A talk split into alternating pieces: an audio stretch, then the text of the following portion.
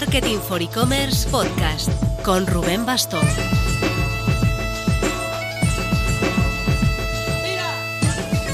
Hola marketer, esta semana toca eShow en Madrid, con muchas ganas de ver a tanta gente que ya me ha ido confirmando que iría.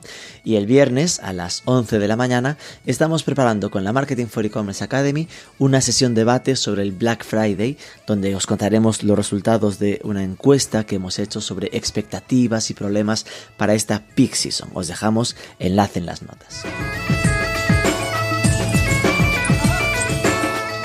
El jueves pasado anunciamos los finalistas de los e-commerce awards con un directo en streaming desde el Digital One to One en Segovia. Por si te lo perdiste, también te dejo el enlace resumen en las notas. Ahora estamos metidos de lleno en organizar la gala final, que será una gran fiesta del e-commerce en una de las salas del Wishing Center de Madrid. Si has participado en los premios, te habremos enviado ya tu invitación. Y si no has participado, para el año que viene no te lo pienses, aunque solo sea por esta fiesta de la gala, que promete.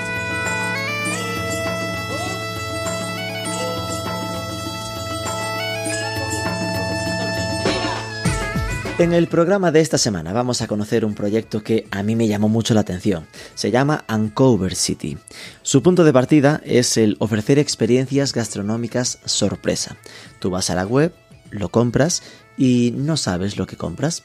Ellos se encargan de citarte, llevarte a un sitio, ellos deciden el menú con el que te van a sorprender, en base, eso sí, a un cuestionario previo para evitar sustos de alergias o comidas que no te gusten. Algo que suena a regalo ideal y que vamos a ver junto a su CEO, Juanjo Saiz, que ha ido descubriendo cada vez más oportunidades en el entorno B2B, generando experiencias para comidas de empresa o de comerciales con sus clientes. Vamos con ello. Pero antes...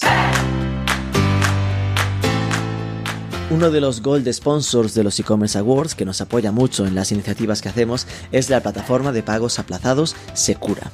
Así que tengas tickets de más de 50 euros, es una opción de pago que sin duda deberías implementar en tu tienda para aumentar el ratio de conversión. Es tanto un desbloqueador de decisión de compra como facilitador de aumento del ticket medio. Al poder pagar en plazos, los usuarios se animan a comprar ese producto algo más caro que realmente les gusta o añadir más productos al carrito. Tiene tanto financiación de varios meses como productos sin intereses para el usuario, como el paga después o divide en tres. Tienes toda la información en secura.com.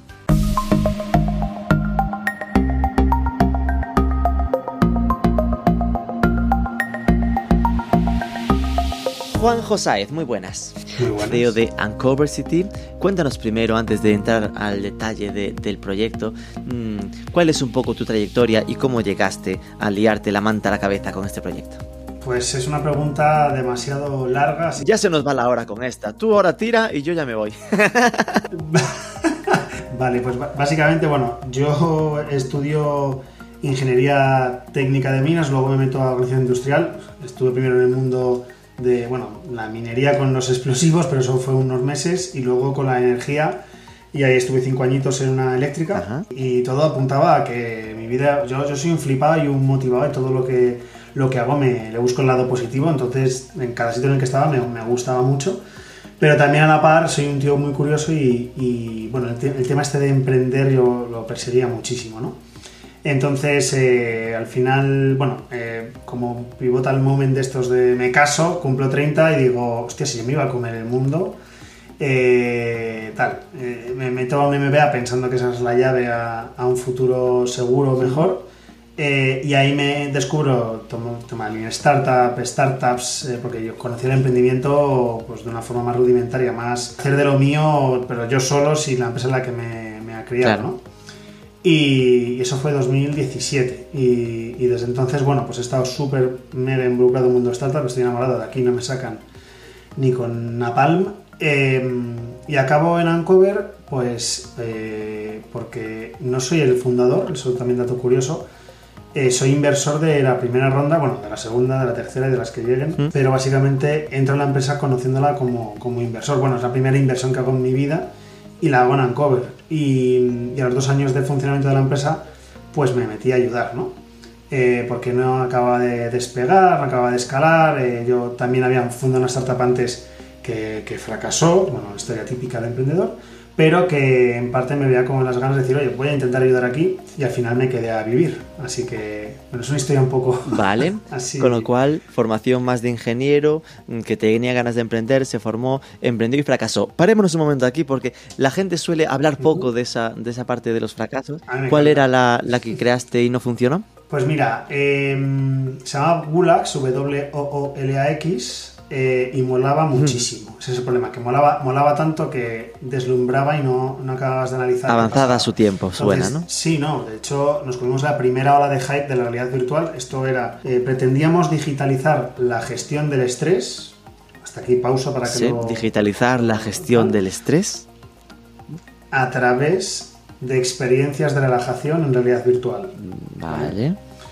Eh, eh, bueno, también temas de gestión del dolor, que también estamos con estudios clínicos con hospitales y todo esto. Entonces, lo que pretendíamos, que parecía paradójico y contradictorio, es que te sentaras en un sillón de masaje adaptativo hackeado, en el que vista, oído y tacto estuvieran sincronizados en una experiencia de 10-15 minutos y científicamente, o sea, midiendo tu frecuencia cardíaca, tu respuesta galvánica a la piel, es decir, sudoración, eh, ondas cerebrales, muchas cosas, midiéramos fehacientemente que te has relajado. O sea, que sales en 15 minutos relajado. Entonces, aplicaciones infinitas. Estuvimos en la sala eh, VIP de, de Iberia para la gente antes de volar. eh, queríamos hacerlo para el típico cuartucho de la escoba no utilizado en una oficina, pues para antes de una reunión te tumbas y tal. Bueno, todo esto era súper chulo, súper guay. Era una cosa que todo el mundo decía, ¿cómo mola? Pero al final nadie acababa contratando. Todos nos cogían demo, probaban, pero es que teníamos una solución y el problema era el estrés y no lo atacábamos de una forma muy directa. Y quizás uno de los problemas fue que entramos en una incubadora de, de realidad virtual y lo que buscamos era hacer una solución de realidad virtual. Cuando el problema quizás se podría haber solucionado con un MVP mucho más sencillo, con otras cosas, ¿no? otras, otras formas de atacarlo muchísimo más sencillas, más accesibles. Y, y fuimos esclavos de, de la tecnología que, que quisimos utilizar. ¿no? Entonces, eso, primer emprendimiento, tres mm, pipielos empresarialmente hablando, que no tenían ni idea de lo que estaban haciendo, eh, nos comimos todas. O sea, te coges típico top 10 errores del emprendedor, cometimos 11. Y También un poco, pues, choque entre socios por formas de ver las cosas y tal. Eh, para mí fue el, el- el máster mm, mejor de mi vida, el mejor, o sea, no hay una formación igual. Eh, también te digo que no lo cambiaría por ninguna de las formaciones que he hecho antes, o sea, es complementario total y, y no, y no soy de los que piensan, no, sales de la carrera y ponte a emprender. Puede que sí, que tenga sentido, pero creo que también existe otros caminos para hacerlo, ¿no? Entonces, mm, a mí me encanta hablar de los errores, creo que ayuda a que a otros se apoyen. Me encanta leer gente que ha cometido errores, eh, porque es que nada, en cuanto estoy haciendo algo y veo el paralelismo con lo que le pasa a esa persona, creo que puedo apalancarme sobre Claro. ello. Creo que sí se puede, ¿no? No hay nada mejor que aprenderlo en tu, en tu sangre, ¿no? En tu piel, pero, pero bueno. A mí, por lo que me cuentas, me suena así de primeras, visto desde fuera, a. mm, sonaba a costoso, ¿no? Es decir, de tener que crear tanto la tecnología como ese sofá experiencial, ¿no? Era, era, me acuerdo presentando a la inversora, me acuerdo con uno que en ese momento como le hice la cruz y ahora le voy como diciendo, me, me hacía un favor, ¿no? Pero cuando estábamos hablando, estaba el tío desconectó al minuto de pitch y dijo, "Tío, t- t- tenéis un mueble ahí. O sea, o sea, es como cero escalable, es como, era el hardware, eh, o sea, es, es una, es, una, es una fiesta, metes al hardware sobre todo de primera, de primera startup en un mundo en el que ni yo había desarrollado esa función, ni yo era experto en la materia, ni lo era mi equipo, o sea, que vienes de la universidad de una división de computación visual, lo que sea, y has desarrollado una tecnología y luego quieres aplicarla a negocio, ok. Pero, pero, bueno, pues fue un duro golpe, ¿no? Y hay, y hay que aprenderlo. Ya. O sea que fueron dos, añi- dos añitos muy chulos, ¿eh? Me lo pasé súper bien. Me lo pasé súper bien, buah. Aprenderías mucho, pero suena a segundo año de mierda, ¿eh? Así hablando. Me lo puedo imaginar que Sí, no, verla eh, caer uf, tiene que ser muy duro. La, la última parte sí. Lo que pasa, ¿sabes qué pasa? Que solapé con Uncover. Mm, vale. Entonces fue muy bonito, porque yo fui de los que, o sea, hubo un momento en el que había discrepancia entre socios, intenté buscar la forma de acercar posturas, vi que era imposible y yo soy cero, cero palos en la rueda y dije, chicos, yo era el CEO, pero dije, yo me bajo, es que no va a haber forma de que esto funcione, somos demasiado, demasiado pollo y muy poco arroz, era como todos todos queriendo eh, pues, pues eso, no, no había no, no conseguí dar un liderazgo, no sé cómo llamarlo, pero dije yo me salgo. Entonces a la que me salió, salió la oportunidad de, de Uncover y bueno, eh, nadie te habla en los, los pitches de estos motivacionales de montar startups, ser propio, tu propio jefe, ser dueño de tu tiempo, no sé qué, y a lo mejor te toca cerrar una empresa. Y en España eso es una mierda. Entonces, bueno, yo ya cerré una empresa, yo ya he vivido lo peor y he pasado por ahí y aquí estoy. Así que bueno. Vale, y en paralelo apareció la oportunidad de invertir en Uncover, así que, y después de invertir, de implicarte, ¿no? Eh, cuéntanos de primeras para eh, ubicar la conversación, ¿qué es Uncover City? Bueno, pues Uncover City es una plataforma eh, que organiza experiencias gastronómicas sorpresa, que hablando rápido es comidas y cenas donde sabes con quién vas, sabes cuándo lo vas a hacer, pero no sabes dónde va a ser, ni sabes qué vas a comer, ¿no? O cenar. Entonces, el Customer Journey sería más o menos, oye, eh, imagínate, se lo regalo a mis padres que tienen su aniversario, ¿no? Pues se lo regalo, eh, tarjeta de regalo con código de canjeo. Tus padres deciden canjearlo en el cumple de tu madre. Lo canjean en el cumple de tu madre eh, para dentro de una semana. les mando una confirmación de canjeo y un formulario de gustos e intolerancias. Ahí va. Esto lo que este formulario no es un campo en blanco, dime que te guste y que no y que te sienta mal. Son 17 preguntas muy medidas. Cada una de esas preguntas es en origen fue una cagada, que no habíamos medido, que, no éramos capaces de asignar bien a una persona a un restaurante y esa cagada se convierte en una solución para que no vuelva a ocurrir. ¿no? Hmm. Ejemplo, preguntar por el picante específicamente, porque es un gran stopper en España. Otro ejemplo, preguntar específicamente por crudos, porque también es un gran stopper en España. De los mandas a comer sushi y no le gusta comer carne cruda. Los mandas a un mexicano y no le gusta el picante. Ok, ya estás jorobando. Claro, entonces eh, todo esto viene porque yo entro en la empresa y literalmente era contratabas y te contratamos en un restaurante sin más. Era aleatorio. Lotería. Entonces, eh, era, era tan dispar la distribución de feedback que, no, no encontraba nada en claro. Y digo, tenemos que medir, ¿no? Entonces me puse a hacer llamadas, Customer Development a tope, y me daba cuenta de que eso pasaba, eso, que asignaba gente a un mexicano. Entonces, como dieras en el clavo, era, o sea, era la mejor experiencia. Sacamos más nota que el restaurante. Eso, eso fue un insight brutal. Pero como la cagáramos, la cagábamos muchísimo, ¿no? Entonces, desde ese día decidí que tenemos que ser la empresa más customer centric del mundo. O sea, a la mínima devolvía la pasta, a la mínima imitaba la experiencia, cosa que me ha costado broncas con inversores y broncas con compis de, equipo. Mm. Pero, pero a la par era como, estamos aprendiendo. O sea, ahora no estamos a ganar dinero, estamos aprendiendo. Entonces ya cuando me di cuenta una vez, de una de las veces más potentes de, de Insight, de salir de la llamada y decir, wow, o sea, una persona que les llevamos a un restaurante muy bien, que les gustó la comida, que se lo comieron todo, que el servicio fue espectacular, que tal no sé qué, y la nota final no fue alta, y les pregunté, y dice, no, es que, es que eh, el aniversario de mi, o sea, no, era el cumple de mi marido, creo que era, era la mujer que lo contrataba, que ya hablamos de mayor persona, pero son mujeres. Em, y te pedí algo eh, sorprendente, te pedí algo eh, novedoso, te pedí una sorpresa total. Y me llevaste a comer a un sitio brutal, de comida mediterránea, de dieta clásica mediterránea, de, ¿sabes? De platos que te montas en otro sitio a un nivel mucho más bajo, pero esos platos. que no lo había, no hubo efecto guau, ¿no? y dije, ¿qué no he preguntado? ¿Qué es lo que no estoy preguntando para poder llevar a esa gente? Y de ahí sale este formulario que, te lleva, eh, bueno, he, abierto ahora un melón que cierro, recibe el formulario tu, tu madre y tu padre, lo rellenan, y entonces el día de antes de la experiencia empezaron a recibir pistas vía WhatsApp de, oye, mañana es el gran día, eh, con la excusa de darte instrucciones también te lanzo una pista. ¿Por qué? Porque eh, esto, gracias a mi experiencia en Gulags, al final es conectar los puntos, sube, aprendí muchísimo psicología. Hmm. Aprendí muchísimo de, las, de la dopamina, oxitocina, endorfina, cortisol, de todo esto. Entonces, cada vez que, que te doy una pista, liberas dopamina. Entonces, endulzo la experiencia. Entonces lo mido en el tiempo y mido cuándo decirte cómo cuál es el dress code, mido cuándo decirte eh, a qué hora te recoge el Cabify, mido esas cosas, pero te suelto pistas. ¿Vale? Entonces, tú llegas al restaurante, o sea, te suelta un Cabify en la puerta si has cogido transporte incluido, si no, pues es un pelín gincana, pero sin, todo el mundo llega, o sea, no hay, no hay falla. Pero imagínate que, que, si es con transporte, te bajas en la puerta del restaurante y recibes un WhatsApp al bajarte, enhorabuena, tu restaurante sorpresa es este, la reserva está a tu nombre, te llevarán a tu mesa, llegas a tu mesa, reservada seguramente la mejor mesa del local o del top 10, ¿por qué? Porque hacemos las reservas con tiempo. y al final si no hay nadie reservando todavía, pues te van a dar la mejor. Te van trayendo platos, cada plato es una sorpresa, o sea, no es te vamos a servir esto, esto, esto, esto, esto, esto. el primer plato, pam, y te lo explican. Buen provecho. Segundo plato, pam, te lo explican. Buen provecho. Y así, bebida incluida, y te levantas, ya está pagado. Y si tienes Cabify de vuelta contratado, le das a un botón que te he mandado y el Cabify está en la puerta eh, en 5 minutos. Todo hecho, todo incluido, todo sorpresa. Hasta, esto empezó por cierto 2017.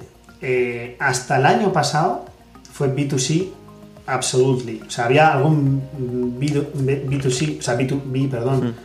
residual total. O sea, pues que si alguien que se había enterado que existíamos y se lo regalaba al empleado del mes, o el típico que se va de la empresa y por despedida le regalan algo, o la mamá que acaba de ser mamá hmm. y que pues le regalamos un detalle que no sea lo típico, pero era muy residual.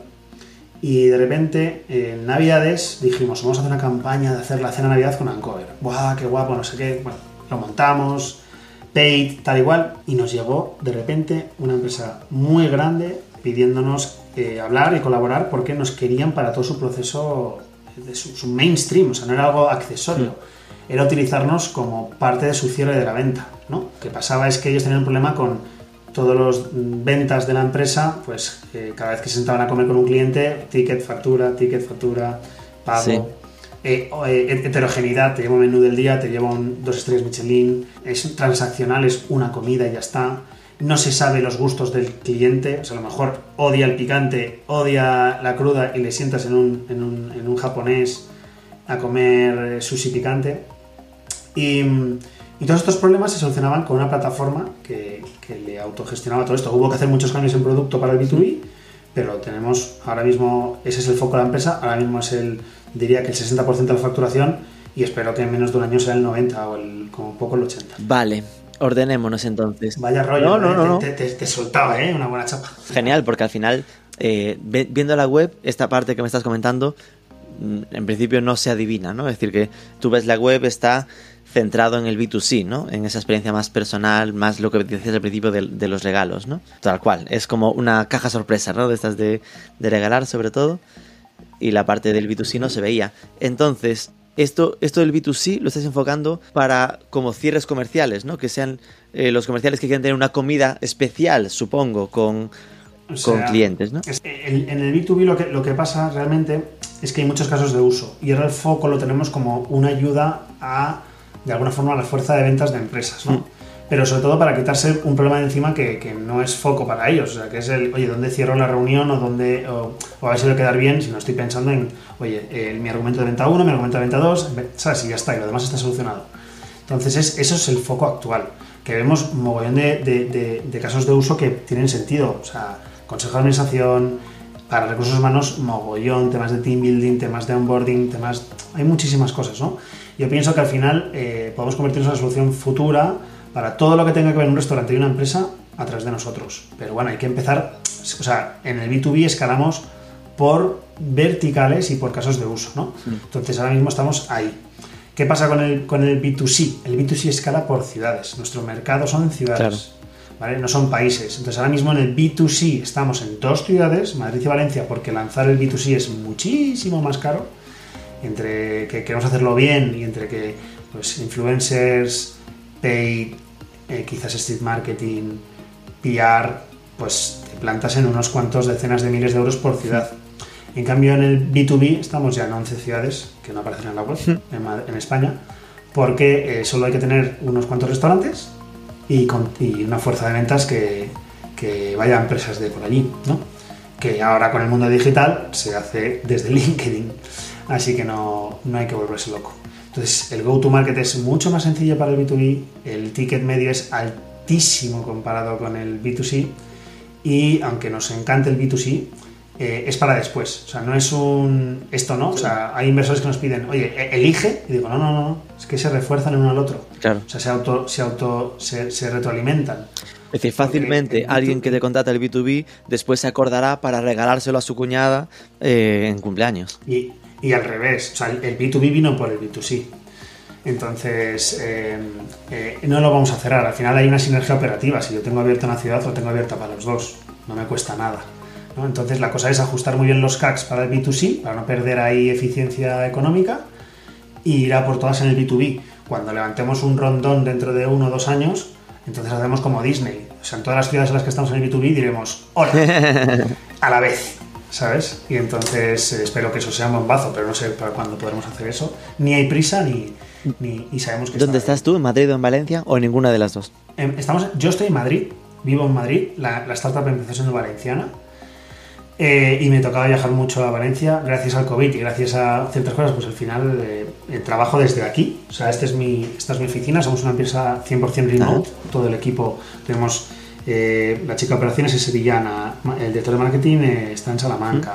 La, la chica que le, le acompaña también es de Salamanca, el de tecnología en Almería, eh, los de- otros de marketing en Madrid. En fin, eh, somos. hombre, me gustaría poder decir, oh, en Singapur, no sé qué. Ahora, en geograf- geografía española, pero 100% remote. Bueno, un porcentaje alto porque sí que nos vemos de vez en cuando y creo que es súper necesario. Pero Sobre este tema, Pero sí, bueno. eh, como es algo muy candente, ¿no? que están todas las empresas buscando su Mm. camino de cómo hacerlo, eh, uno de los miedos que suele haber eh, entre las sobre o para dedicarse 100% remote está en lo de cómo mantener conectado el equipo, ¿no? que no se convierta en, oye, estoy en mi casa, servir a esta empresa, servir a otra, como que facilite el que la gente eh, cambie de proyectos. ¿no? ¿Esto cómo lo paliáis? Pues mira, por desgracia somos Ancover City y, y- y quiero decir por desgracia porque no es una sorpresa para el resto del equipo, pero creo una solución cojonuda para esto es Ancover City. Eh, ahora te cuento, ahora te cuento cómo, lo, cómo, lo, cómo lo hacemos nosotros, pero en Ancover City nos ha pasado. O sea, tú imagínate un equipo que está en diferentes puntos de la ciudad y algunos están fuera de la ciudad, pues vienen en una nave o, en, o, en- o- o se quedan en un hotel. Pero tú imagínate 7, 10 Cabify siendo diferentes puntos, llevando a la vez a un restaurante y todos se encuentran ahí. Es, es muy experiencial, es muy divertido y, y lo haces a lo mejor una vez al trimestre. A mí me parece una idea cojonuda. Pero, ahí. Ahí ¿Cómo lo colamos el momento publicitario de esto se arregla con Ahí, ahí. Claro, claro, perdonar por la cuña publicitaria, eh, pero bueno, eh, pa- para, eso es, es el día de Ancover City, ¿no? Pero el caso es que nosotros sí que hemos hecho reuniones, eh, sí que, bueno, de hecho, cuando, ahora mismo no, porque el equipo ya somos 10, pero al principio cada persona que entraba, yo, la entrevista final, si yo veía que iba a entrar, hacíamos Ancover City y yo, ¿no? Eh, para que lo viviera de primeras. Y, luego hemos hecho reuniones grupales de, estrategia en las que acabamos en, un restaurante, todo en City. O sea, yo al principio yo llevaba todas las operaciones y yo daba de alta un restaurante nuevo sin decirlo al equipo y manualmente mandaba WhatsApps a todo el equipo para que no pudieran ver a dónde les llevaba. Porque si saben cómo funcionan las operaciones, se metían en el, en el, en el sistema y decían, ah, nos vas a llevar aquí. Y no, era siempre uno. Ahora ya es imposible, de hecho yo estoy fuera de las operaciones. Y bueno, pues ahora mismo lo que, lo que planteamos es, eh, como vivimos en diferentes ciudades, pues, pues cada, no sé, no, no hay una fecha clara, no sé si es cada dos meses, cada tres, pero siempre hay que hablar, de repente se acumula, hay una deuda de decisión, como, oye, hay cosas que hablar que, que le llamamos nosotros melonovas, ¿no? Como melones en el que orbitan otras cosas, y entonces necesitamos vernos. Entonces ahí es, eh, buscamos pues un sitio, eh, eh, por supuesto tiene que haber gastronomía y buena, porque de eso va la historia. Y, y es que agradecemos muchísimo las, las veces que nos podemos tocar y hablar. Yo soy muy de personas, yo te digo la verdad, yo, yo mm, si me das a elegir, yo sería de oficina y de, y de verdad, ¿eh? Pero siendo padre y siendo todo lo que, lo que he visto y lo que tengo, creo que el formato óptimo sería híbrido total. O sea, mm, no sé si unos días a la semana, no sé si unas semanas al mes, pero híbrido total creo que sería eh, formato óptimo. Nosotros no podemos, así que somos un remote, supongo que al 95%. Claro, es que al final con el híbrido total, para mí el miedo siempre que me da es la improductividad de la oficina, ¿no? En plan de estar pagando un recurso tan caro al final para que se use probablemente poco, ¿no? Es decir, Ahí, ahí le has dado, yo creo que ahí es como alinearse con, esto se extiende un poco el tema, pero, pero al final como con, con coworkings en los que puedas balancearte con otra empresa que esté como tú y digas, oye, los martes Ya, es esta que se tal, y, y compartir. Vale, volvemos entonces. Vamos Sí. a ubicarnos. Porque claro, eh, aún no me ubico, eh, aún no me voy a las genéricas. Eh, estoy curioseando aún en este... Hablabas de la adaptación del producto. Porque claro, lo primero que me comentabas cuando es en formato regalo, a mí me hacía imaginar en algo carillo, ¿no? Oye, que implica que va el Cabify ida, Cabify vuelta, una comida en la que te están presentando el menú. Es decir, suena, no sé cuál es ¿Cuál es la cesta media en el B2C? Es decir, entiendo que será 200 euros o así, ¿no? Mira, eh, de hecho, eh, cogí el otro día Stripe, me cogí desde el 1 de enero y, me saqué todo, ¿no? Entonces estamos en 138 euros de ticket medio. Eh, y solo tenemos una media de, o sea, el 80 mucho por ciento, casi 90 es cenas de dos personas, hmm. ¿vale? Entonces, redondeando mucho, digamos que, que podríamos decir que es pues, una cena de dos personas de no 138 porque ese 8 a lo mejor es de las cenas de 4 y de 5 y de 6, pero ponte que es eso, 70 y pico euros persona, es, la, es la, el ticket medio y siempre son cenas de... Y eso incluyendo ya el taxi, ¿no? El Cabify que decías. Claro, bueno, es la media, es decir, eh, hay, eh, o sea, tenemos experiencias desde 40, no, bueno, en, en Valencia creo que es desde 35 eh, y en Madrid desde 45 y hasta 130 en Madrid. Eh, y eso, precios son sin Cabify. El Cabify lo, lo calculamos en base a tu punto de origen y, entonces a lo mejor se, pues, puede partir desde 10 euros persona hasta hemos pagado Cabify de 100 euros persona porque le apetecía al cliente salir desde su casa desde muy lejos y nosotros aunque el asesor vamos diciendo oye que va a ser mejor que vayas sin transporte incluido no, no, no, que es mi aniversario, que son 10 años de casados que queremos beber, que queremos divertirnos y pero eso me, me, hace imaginar una complejidad concreta que es que no puedes cerrarle el precio hasta que pasa todo, ¿no? Sí, sí. Em, sí se puede. O sea, es muy buen punto. Este Cabify eh, para nosotros es una de las cosas más difíciles que tenemos. De hecho, Cabify no se compromete a cerrar ningún precio a futuro más allá del momento en que lo quieras pedir o una reserva. Entonces nosotros hemos desarrollado un sistema en el que, aparte de analizar cómo, van los precios de Cabify y tener análisis de qué afecta al precio, eh, en cierto modo nos la jugamos y, en función del código postal desde donde vayas a pedirlo, te vamos a, cotizar hmm. ¿no? el precio del Cabify. Es verdad que a veces con el canjeo, ese es un foco un poco de problemas, lo explicamos muy bien para que no, no los haya, tú a lo mejor no sabes dónde vive la persona que le regalas, ¿no?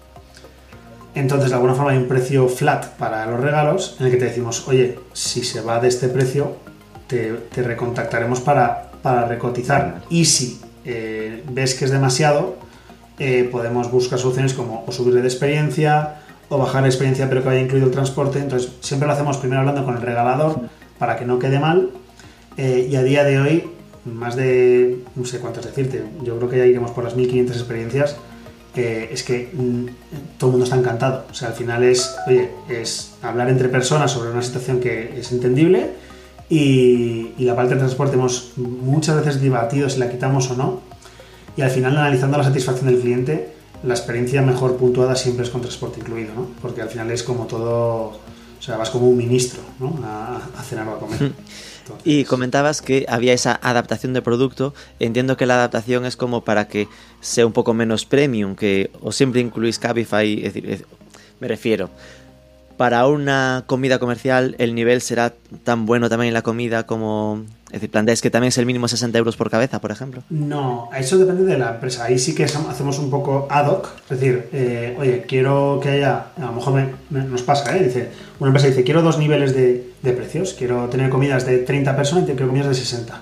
Entonces, eh, hay un super admin que decide quién tiene acceso a qué comida. ¿Vale? Entonces, si yo soy un delegado de ventas y me ha dicho mi jefe, para alguien que te facture más de 10 millones de euros... Este puede comer por 60. Claro, entonces, eh, y luego tú tienes un reporting y un seguimiento de objetivo. Entonces, si alguien le cuela una de 60 a, a su colega con el que factura 500.000, pues lo va a saber el jefe.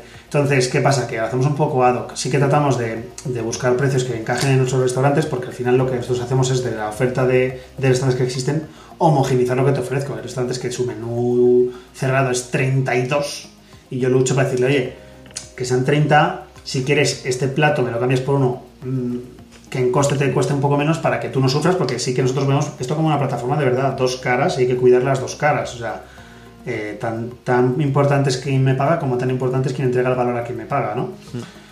Entonces, eso es un poco como lo hacemos de cara al, B2B.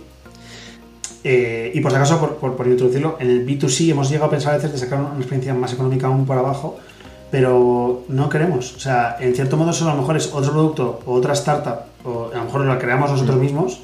Pero ahora mismo es que somos superposicionados a ocasiones especiales y nos encanta por la comunicación, por la fácil, por la operación y porque entonces sí que el coste añadido que metemos tiene sentido y nos permitimos el lujo de estar eh, pendientes, una persona detrás de operaciones, para que todo salga bien, ¿no? Si le ganábamos un euro a la experiencia, es que sin quererlo a lo mejor no, no, no lo hacíamos tan bien. Entonces somos cumpleaños, somos aniversarios, somos celebración. Vale, vamos entonces a las preguntas de comprensión del negocio. ¿Cuántos sois en Uncover City?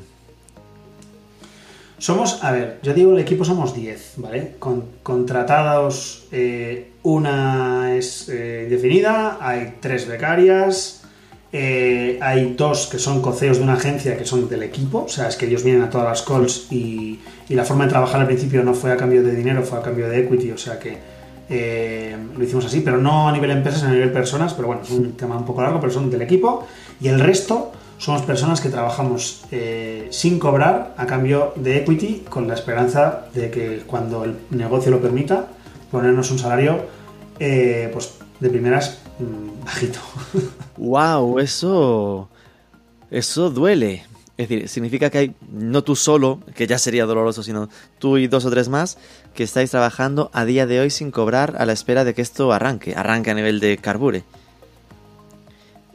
Eso decías antes, como padre, estoy imaginándome, eh, eh, cuánto, eso, es cuánto de sostenible es, ¿no? ¿Por cuánto tiempo? Es muy buena pregunta. O sea, yo cuando, de hecho la empresa ha, estado fatal varias veces, ¿no? O sea, yo me comí el COVID, ¿no? Uf, claro, que era cero experiencial. Entonces, eh, te lo digo esto ¿por qué? porque ha habido debates internos, he estado yo metido en la lucha muchas veces, ¿no? Decir, eh, eh, oye, incluso crisis existenciales, ¿no? De esto de incluso pensar en cerrar porque está lastrando a nivel familiar y todo esto. Pero la realidad es que, eh, pues estoy muy enamorado, la visión la veo muy clara. En mi caso tengo mucha suerte porque por temas familiares tengo un negocio familiar en el cual puedo dedicarle un 5% de mi tiempo y me reporta el 100% de mi, de mi capacidad de, de ingreso. Vale. ¿vale? Y, las personas que están haciendo esto les fiché con, con estas condiciones. O sea, yo, yo hice anuncios en LinkedIn de, eh, oye, por ejemplo, CMO Equity Based. Eh, y dije, hice un vídeo diciendo que no voy a pagar. Porque mira, aquí hice entrevistas y gente, y gente diciendo, pero bueno, pero, pero mil euretes. Y digo que no, que no voy a pagar. tienes que entender que eres socio de una empresa, ya no eres un empleado. Tienes que entender que la PNL es responsabilidad tuya como lo es mía tienes que entender que si tú cobras es un juego de suma cero y por lo tanto la empresa no tiene dinero en la caja y que quiero pagarte un pastón si lo vales, pero mm, no voy a poder al principio.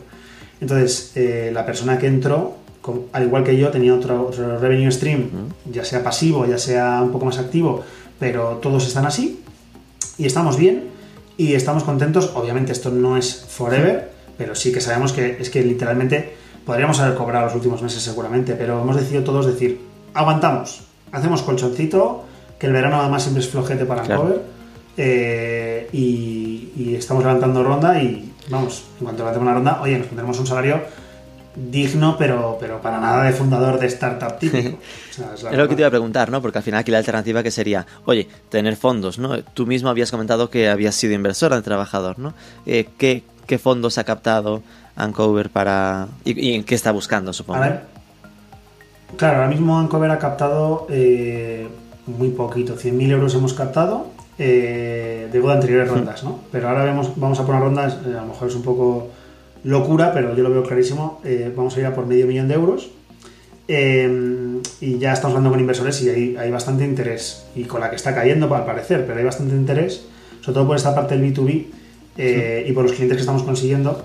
Entonces, la idea es captar ahora eh, 100.000, 150.000 euros de aquí a octubre para montar un departamento de ventas más profesional, porque ahora mismo somos CMO y yo cerrando y la gente del equipo haciendo un poco de un poquito de como de SDR muy muy rudimentario, pero la idea es montarlo mejor, validar esa hipótesis de que vamos a escalar por ahí y ya ir a cerrar el resto de, de la ronda en diciembre, enero, febrero. ¿Qué era SDR que me acabas de pillar? Sales algo. Sales Development Representative. básicamente es quien persigue, o sea, quien busca, o sea, segmenta, filtra, busca. De apoyo comercial. eh, contacta. Y sí, es el ventas de toda la vida, pero ya se ha diferenciado en que el cierre final lo hace como el account. Y ahora mismo estamos haciendo el account el CMO y, y yo. Vale. José Alberto y yo. Ok, perfecto, comprendido. Entonces sois sobre 10 y aún en fase muy incipiente. Claro, es que yo, muy, muy sobre, en plan, cuando dijiste que habíais vendido 1500 experiencias, de repente dije, por 138 euros, esto daba 200.000. Pero claro, pero, 200.000 pero claro, euros. eh, llevamos mucho tiempo y tú piensas en 2020 que era un, un cero a la izquierda, ¿no? Pero bueno, Ya, mm, sí, sí, sí. Sí, sí, es un, es un acumulado que puede llamar la atención, pero honestamente a nivel de startup, de track record somos flojitos Mm. y lo que importa es el último año, porque bueno, yo me quedé solo en pandemia, he montado este equipo desde verano, bueno, un año de equipo llevo, ¿eh? O sea, fue verano 2021 que volví a remontar y desde entonces somos 10. Entonces, para mí lo que cuenta es el último Es año. como que se ha refundado. Nació en 2017, Sí. refu- reborn en 2021. Sí, y ahí ya seguramente que la palanca que notáis que está funcionando es la de es decir que es la de B2B, sin descartar lo que llegue y lo que pueda aparecer en el futuro con, con lo otro. ¿no? Si es así, ¿por qué no lo ponéis en la web? Porque no es el canal. O sea, al final el que me busque eh, me va a encontrar por, por la parte de... Bueno, perdón, perdón. Voy a rectificar sobre mis palabras. Esta web está obsoleta. Y tenemos una web para lanzar que lleva para lanzar desde marzo, que vamos, vamos remejorándola cada, cada día y hemos decidido ya que se lanza septiembre, a ver si agosto, pero septiembre, pero por aquello de que no sea en un momento en el que el tráfico sea alto Claro, por si se rompe y, algo. y que- y que además son, son muchas capas de muchas cosas que de hecho vamos cambiando sin que se note el backend de ciertas cosas para luego hacer el lanzamiento y que no sea todo un one-off y nos mate. Dicho esto, con la nueva web se creará una pequeña sección para los curiosos del B2B que puedan entrar y ir para allá, Claro. ¿no? porque serán Cover City Business. Pero el canal para las empresas, Comercial. la web, bueno, será, la gente googleará la web después si nos conoce, pero, pero vamos a hacer muchísimo social selling a través de LinkedIn, vamos a hacer muchísimo eh, tema de, bueno, de, de otros canales, que la web para mí es para el B2C, ¿no? Y al final es donde tiene que estar y, y lo vemos bien así. Otra cosa es que luego a través de, de, de emailing y cosas, pues le dirijamos a una landing que sea del B2B y le tenemos una subsección que sea en covercity.com slash business o lo que sea, ok, pero, pero así- lo debatimos y lo vimos así que era bastante coherente. Ok, comprendido. No digo más que nada porque al final puede ser algo que, lo típico, que os conozcan, pero siempre van a hacer el check de, oye, para compartírselo, imagínate que tú contactas con los recursos humanos de una empresa en, LinkedIn, si quieres removerlo dentro de la empresa al CEO, gerente o lo que sea, eh, le mandará el enlace y verá, a mí esto que me dices aquí no aparece, ¿no? Ese check que se pueda confirmar. Sí, o sea, sí que vamos a tener un, un- algo incontrolable que es gente que de una forma orgánica nos oiga hablar del caso de uso de empresa y coja y nos, y nos busque y encuentre el B2C. Pero para mí ese caso, fíjate, creo que va a ser residual y nosotros haremos todo más carito para que se tiene que compartir incluso el mensaje de WhatsApp para reenviar venga con el, el link a, la- a donde tiene que aterrizar la persona indicada, ¿no? Somos muy de landing, somos muy de personalización máxima y, y también hay un detalle que se me ha olvidado decir, pero es que con algunas empresas hacemos marca blanca. O sea, lo que más les gusta es que... Que parezca que es el de recursos humanos el que lo está haciendo. Entonces no va a buscar en Cover City el, el- el empleado. Tú imagínate que tú eres, estás trabajando en una empresa, yo qué sé, en, en una consultora y, y de repente hay una nueva función que es, me lo invento, no está pasando, ¿eh? Deloitte Experience y entonces todos los, los mm, capos de Deloitte pueden cerrar reuniones con sus clientes con un, un SaaS guapísimo. Eh, y parece desarrollado internamente. ¡Guau! ¡Qué bien se le ocurre aquí mi equipo! Claro, claro. Y, y- y una pues una jefaza, una, yo qué sé, una socia de Deloitte que lo vive, se lo cuenta a su marido cenando, mira lo que tenemos ahora, y su marido no va a googlear Vancouver City porque, porque no existe, ¿no? Entonces tendrá que tirar de la manta desde su esposa para que le diga que lo ha hecho así y entonces llegar a nosotros. Entonces, eh, eh, la realidad es que sí que hay empresas con las que hacemos Uncover City porque, oye, la marca blanca cuesta, porque eh, para nosotros es una forma de hacer Claro. growth, que es que se vea que es Uncover, y le ponemos precio a que no podamos hacer ese growth, ¿no? Pero también lo digo por ese punto, ¿no? Que, que no es tan fácil encontrar el business desde, desde Google, ¿no? Mencióname las 11 ciudades, porque aquí en la web veo eso, Madrid Valencia. Entiendo que Barcelona estará. ¿Cuáles son las demás? Sí, em, eh, tenemos, y que no la cague, porque, porque por cierto, desde que, desde que nació mi hija, eh, eh, se han abierto algunas y estoy un poco desconectado. Pero bueno, te digo, tenemos eh, Madrid, Valencia, Barcelona, Bilbao, eh, Alicante, Málaga, Sevilla, Las Palmas, Ajá. Tenerife, eh, Coruña. Estaba pensando, ¿dónde está Galicia? ¿Dónde Y está me Galicia? falta, me falta una. ¿Vigo? Me falta una. Pues es que no lo sé. bueno. Es que sé que en Galicia nos íbamos a abrir dos más. eh, y Vigo era una de ellas. No sé si está abierto Nah, no todavía. te preocupes. ¿vale? Perdón por, por la actualización. Pero, pero sí, o sea, y vamos a estar en más. Pero bueno. Vale, tenía por aquí lo de preguntarte por facturación anual, creo que esto más o menos ya quedó cubierto, ¿no? Con este punto de, mm, estamos casi naciendo en 2021, entiendo que la facturación ahora mismo no es el dato clave, ¿no? Bueno, no, o sea, mira, eh, de hecho hice hacer nada, dije, oye, voy a ver, voy a ver, no, no 2021, lo que hice fue coger eh, en las, las transferencias que entraban por la cuenta y Stripe y lo sumé y le hice un decalado desde, pues te diría que es la semana pasada, hace un año exactamente, la, semana pasada, Sí. o sea, un año. Un en- un año completo. eh, un año. Y eh, hicimos 100.000. ¿Qué pasa? Que ya hemos firmado contratos de, de más de 100.000. Entonces, 2022 yo creo que mm, rascaremos el cuarto de millón de euros, ¿no? Pero, pero veremos a ver. Bueno, Eh, esto pensando en a nivel buscar inversión, al menos lo que te da es la curva positiva, ¿no? De, oye, somos pequeñitos, pero estamos demostrando que ya tenemos un producto que está validándose y que, y que está creciendo. Entendido. Cesta media. La cesta media, eh, claro, aquí uf, ahora variará mucho, ¿no? Hay que separar casi el negocio del B2C y el B2B. Que en B2B es que si de repente si Ah, cierras no, no. una cena de empresa, es que nada que ver. No, es que el, el dashboard ya lo hemos separado. O sea, para que te hagas una idea, eh, eh, tenemos en. O sea, hay, contratos de más de 100.000 euros. Entonces, al final dices tú, lifetime value de eso, CAC de eso, contra la. Entonces, no tiene nada que ver. O sea, tratamos al B2C casi como un e-commerce y es casi marketing based. Y tratamos al B2B como sales based y casi como una empresa de software, como si fuera un SaaS. Es que es, es distintísimo. Es que de hecho entiendo que estáis haciéndoles un SaaS, por lo que me dices, ¿no? Es decir, que eh, tiene un Es- acceso es- es para un poder contratar un poco las comidas, las cenas. A ver, es un software, porque depende de cómo lo cerremos, porque a mí me encantaría hablar de SaaS, pero hay un pago recurrente, pero no basado en... O sea, lo que hacemos es cobrar por comensal. Es como un fee por gestión de comensal. Y cerramos un acuerdo de cuántos comensales vamos a querer al año. Claro. Y eso es lo que, hemos- lo que hacemos ahora. ¿Que querrí- querríamos llevarlo a págame mil euros al mes por tener disponibilidad a esto?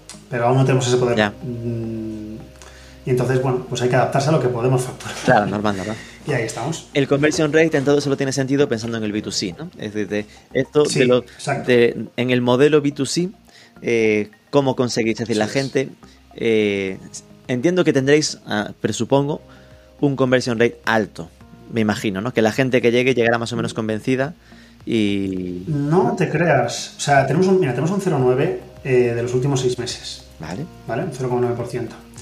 Eh, ha habido días de 2,5. ¿Vale? Eh, pero es que. Es que Eso es eh, alrededor de Navidades, como- presupongo, que para regalar, ¿no? Mira, te- vamos a, vamos a jugar un minuto. ¿Cuál es el día que más crees que vendemos del año? Black Friday. No, eso será el décimo. El No, día no. que más vendemos del año. Ah, claro, es que no, no será, no creo que sea un día concreto pensando en Navidad porque pueden comprarlo hacia Navidad durante varios días. Pues no te creas, ¿eh? Lo compran en el propio Navidad para... para ah, ya, vale, ya digo, 24 de, de diciembre por la mañana. Ese será el tercer día. El primer día es el 6 de enero. ¿Por Los qué? olvidadizos de que no tienen regalo y a ultimísima hora se imprimen el, el, el, tic- el cheque regalo, digamos. Somos el mejor regalo de última hora de España. Hemos salvado matrimonios, hemos salvado relaciones con suegros. No te puedes imaginar. Esa es una, No frase imaginar. buenísima. Somos el mejor regalo de última hora de España. No, hicimos una campaña de mailing en el que decíamos somos más rápidos que Amazon. No ves cómo funcionó de bien. Porque Amazon, si te acuerdas del regalo, lo recibes mañana. Ya. Yo te lo doy en 5 minutos. Yo te lo doy en 5 minutos. Qué bueno. Entonces, claro, claro. Entonces, ese día la gente entraba, la sesión era de un minuto y, y una visita era acojonante. El resto del año somos un producto muy sesudo.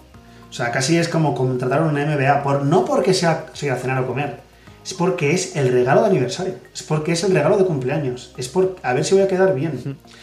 No es tanto el coste, no es tanto eh, el, el qué hacemos, sino es para qué lo usas, el cómo lo hacemos. Es por eso que tenemos, creo que una media de 11 visitas, eh, una, una suma de, en minutos de como 15 la gente salta de fichas de producto a cómo funciona, a privacidad, a cuándo hay que canjearlo. Están en, están en casa. O sea, por eso la web la vamos a cambiar. Vamos a hacerla más acogedora, con, sillones y con, y, con, restaurante casi, para que eh, descanses mientras la visitas.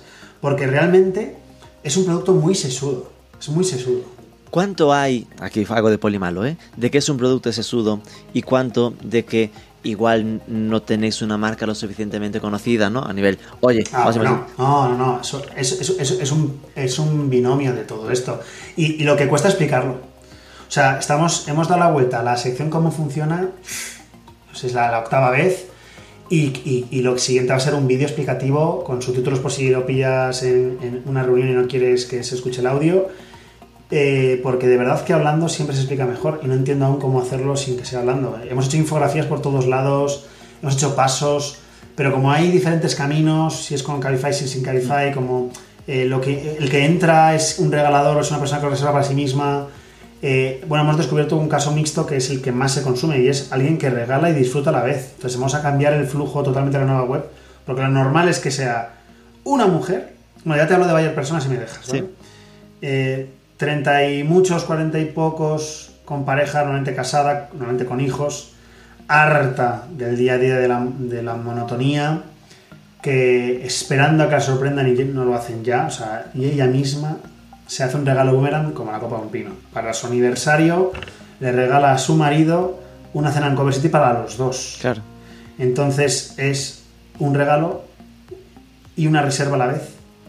En explicar qué está buscando ahí es muy difícil porque a la par quiere satisfacer a su marido y decir, mira cómo me importas, mira qué regalo te hago, a la par es, mira cómo me lo voy a pasar de bien y mira todo esto, y a la par es, esto va a salir bien. O sea, hay muchas partes de cómo luchar contra la incertidumbre de un producto que es sorpresa en sí. Entonces, eh, ¿cómo hemos tenido que crear social proofs? Eso es relativamente eh, cómodo y tenemos un 4.9 en Google porque tenemos un productazo y está mal que lo diga, pero es que es así. Y luego está la parte del Authority Proof, que es complicadísimo, porque no te puedo decir en qué restaurante voy, porque es sorpresa. Claro, ahí eso me genera una duda, ¿eh? porque eh, veo que remarcáis bien el, Social Proof, ¿no? Con las evaluaciones de Google y tal, y esto es muy relevante, ¿no? En plan, ya ha habido otros que se han atrevido y ya lo han pasado bien.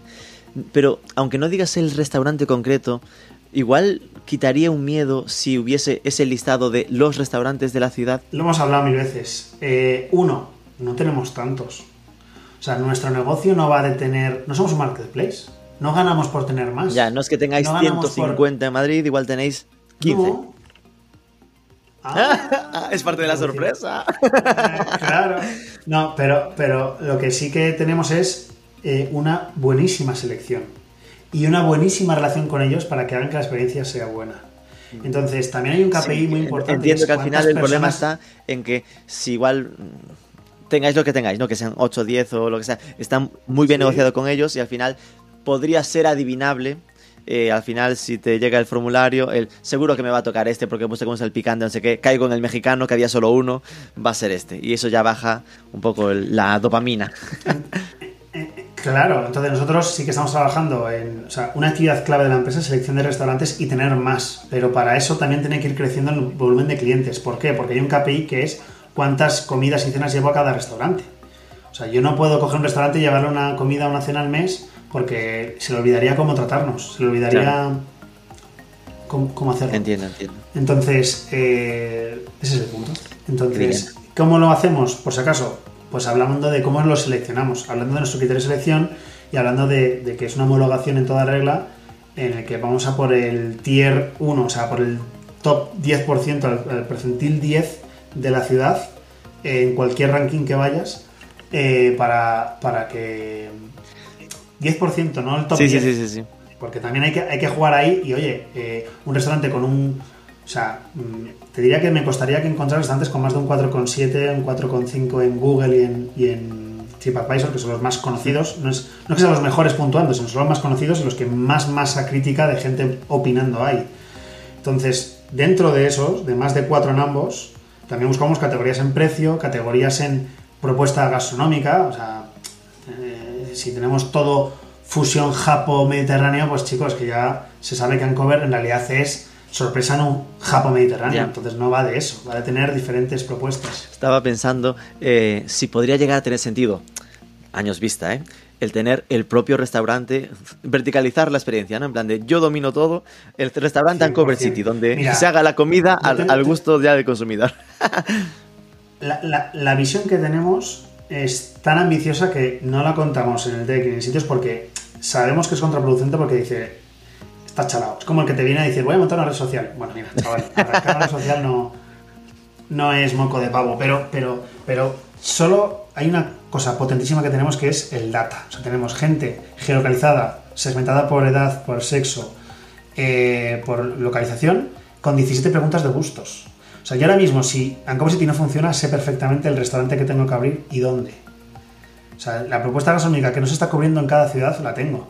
O sea, eh, falta esto en Valencia, falta esto en Madrid, falta esto en Barcelona. Y porque la gente te lo está pidiendo con sus gustos y no lo está encontrando. Entonces, eh, ¿cuál es una visión que tenemos? Oye, deslocalizar el restaurante, hablar con empresas de real estate y hacer pop-up restaurantes de una semana en el que coges a la gente de Ancover, les llevas ahí y, desaparece el restaurante. Entonces, FOMO a tope y llegará, llegará. Qué bueno, qué chulo. Vale, eh, centrándonos, madre mía, en, la parte de B2C, ¿no? Eh, ¿Hay cómo estáis trabajando el marketing? Es decir, ¿qué, acciones habéis probado? ¿Qué cosas os han funcionado mejor? Lo mejor es el word of mouth, es la, verdad. O sea, lo que más nos trae son clientes antiguos, eso siempre. Entonces, la, P de marketing, si vamos a las cuatro Ps así arcaicas, es producto. Eh, y hacerlo muy bien. Pero eh, luego canales un poco más eh, artificiales, digámoslo.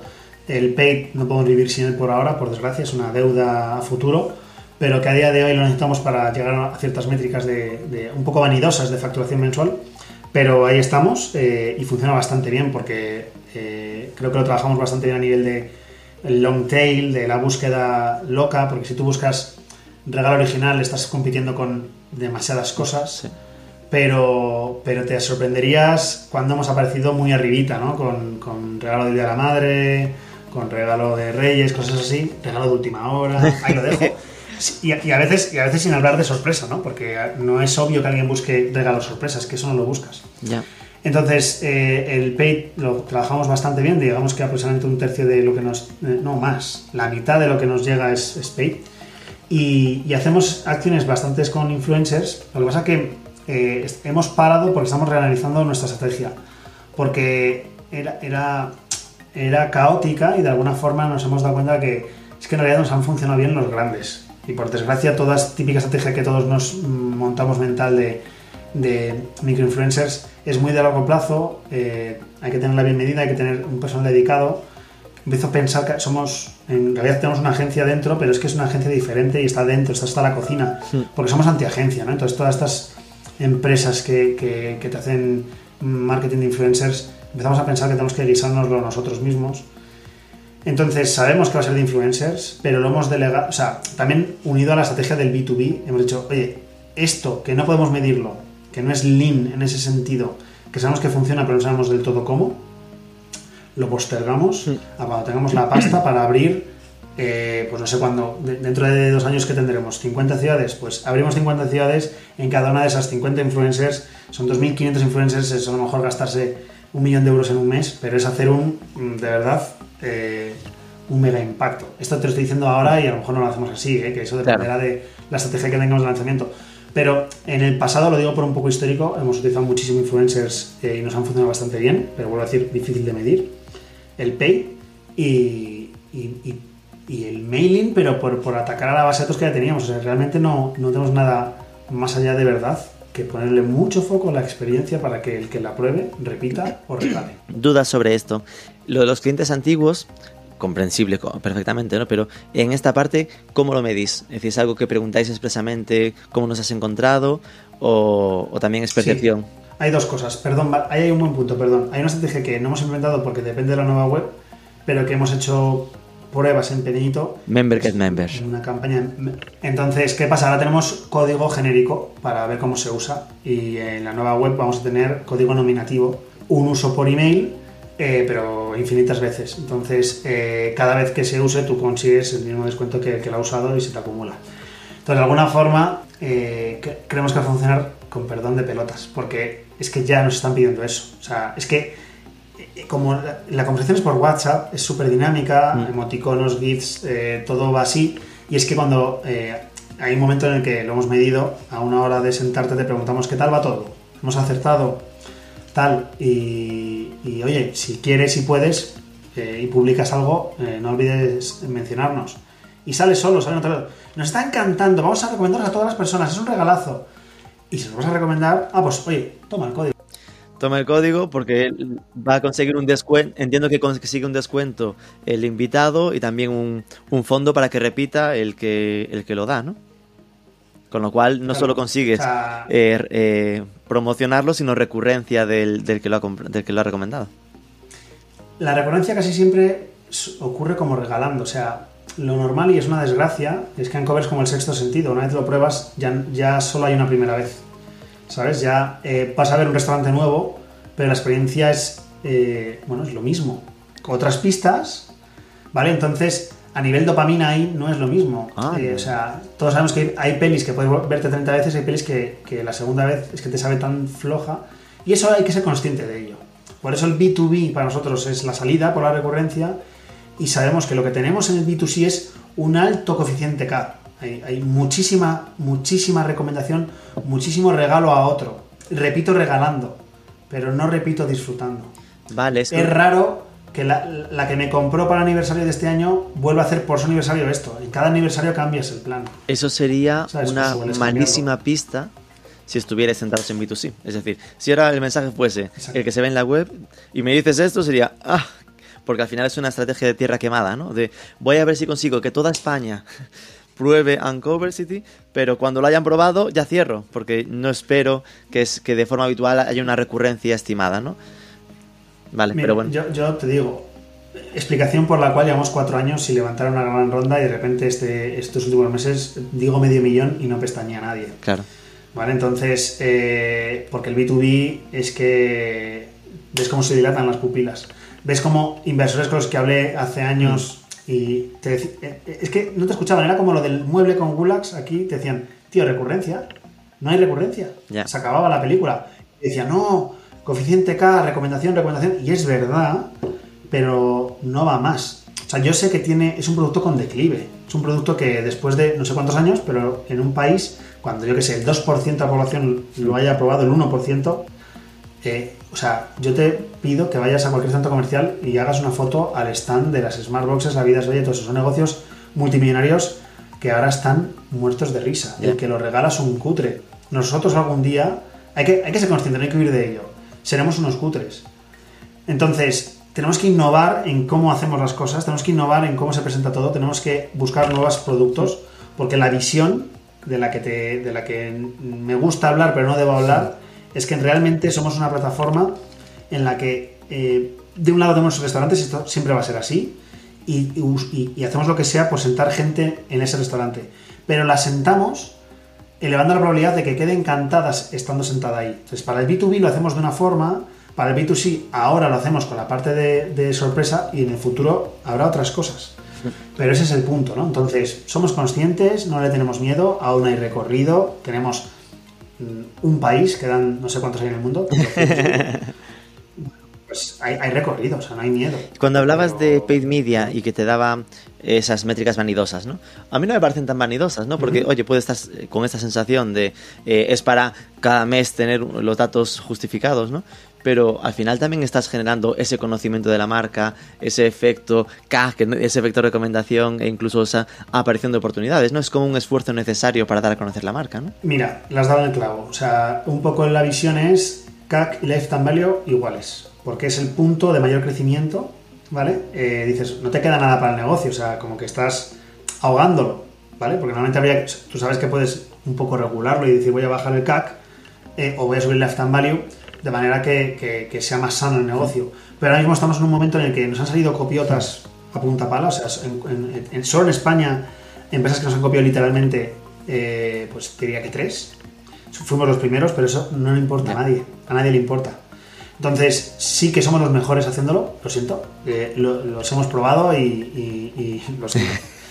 Eh, y, vamos a ir por delante siempre porque vamos a estar pensando siempre en cómo mejorar. Pero a lo mejor un día nos pasan por la izquierda. Pero eh, entonces la, segunda estrategia, aparte de estar siempre encima del, cliente y entendiéndole, también es crecer lo más rápido que podamos para, para, para ser top of mind. ¿no? Entonces, CAC igual a Lifetime Value es lo que nos lo permite. Pero aquí hay un beneficio. Esto solo hablo, por cierto, del negocio B2C, obviamente. Hay, hay un beneficio y es que tenemos un cash flow precioso. O sea, quien nos. Para que te hagas una idea, la media es que quien nos regala eh, la pasta entra hoy y el día que yo pago al restaurante y al Cabify es dentro de 100 días. Es la media de nuestro ciclo. Entonces, aunque sea CAC igual a Lifetime Value, tengo 100 días para usar ese Lifetime Value. Vale, vale. Y última pregunta. ¿Y cómo es favorito? Es decir, algún sitio en el que mm, hayas comprado últimamente te haya sorprendido por lo bien planteado que estaba. Pues mira, eh, sea, ya sé que Amazon no vale. Podría ser, ¿eh? pero eh, si es Amazon, además de Amazon. claro, eh, de alguna forma, mi mujer compra cada semana en Zara, o sea que por, mencionarlo, porque somos como. Por el tema de los hijos, ¿eh? más que otra cosa, estamos todo el rato compartiendo fichas de producto de Zara para. ¿Te mola esto para Bruno o para Greta? Y lo compartimos. Pero te diría que la sorpresa de este año ha sido Sclum, que no lo conocía, o Sclam, no sé cómo se, dirá, que es de, pues es de, decoración para el hogar, es como diseño barato. No lo conocía eh, y comprarte una casa y decir, ostras, que tengo Ikea, Maison Dumont, no queda nada, eh, no hay nada digital, no hay nada que me llegue a casa. Y estos lo tenían y eh, tienen sobre todo una amplia variedad de productos, ¿no? Y al final encuentras cosas, tiras de precio, aún no te puedo decir si la calidad es buena porque aún llevo en esta casa menos de un año. Eh, pero vamos, la habitación de mi hijo, la nuestra. Em, entonces, nos gustó el como e-commerce en el sentido de, no te diré un diseño, bueno, diseño, cómo no navegaba, pero lo he usado y he estado súper a gusto con él. O sea que en ese sentido, muy bien. Es Klum con K, S-K-L-U-M, acabo de encontrarlo por aquí. Eso, eso es. Una tienda de decoración. No lo conocía. Ok, perfecto. Pues mira, ya hemos descubierto un e-commerce nuevo. Muchísimas gracias, Juan José, por esto. Y por supuesto por eh, abrirnos la, la, puerta de, de Uncover City eh, tanto la que se ve como la que no se ve, que aquí no estábamos eh, atentos, ¿no? no conocíamos toda esta línea potentísima que estáis abriendo con el B2B, así que de verdad muchísima suerte con el proyecto y, y que lo veamos juntos en algún momento. Muchas gracias Rubén, ojalá que sí. Un abrazo. Un abrazo, chao.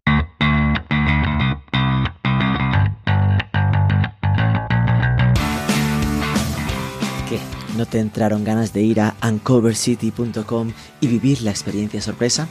Madrid y Valencia son los afortunados, pero Málaga, Barcelona y Sevilla están al caer. Aquí finalizamos. Recuerda, cada jueves, nuevo programa del podcast Edición México con Martín Chávez.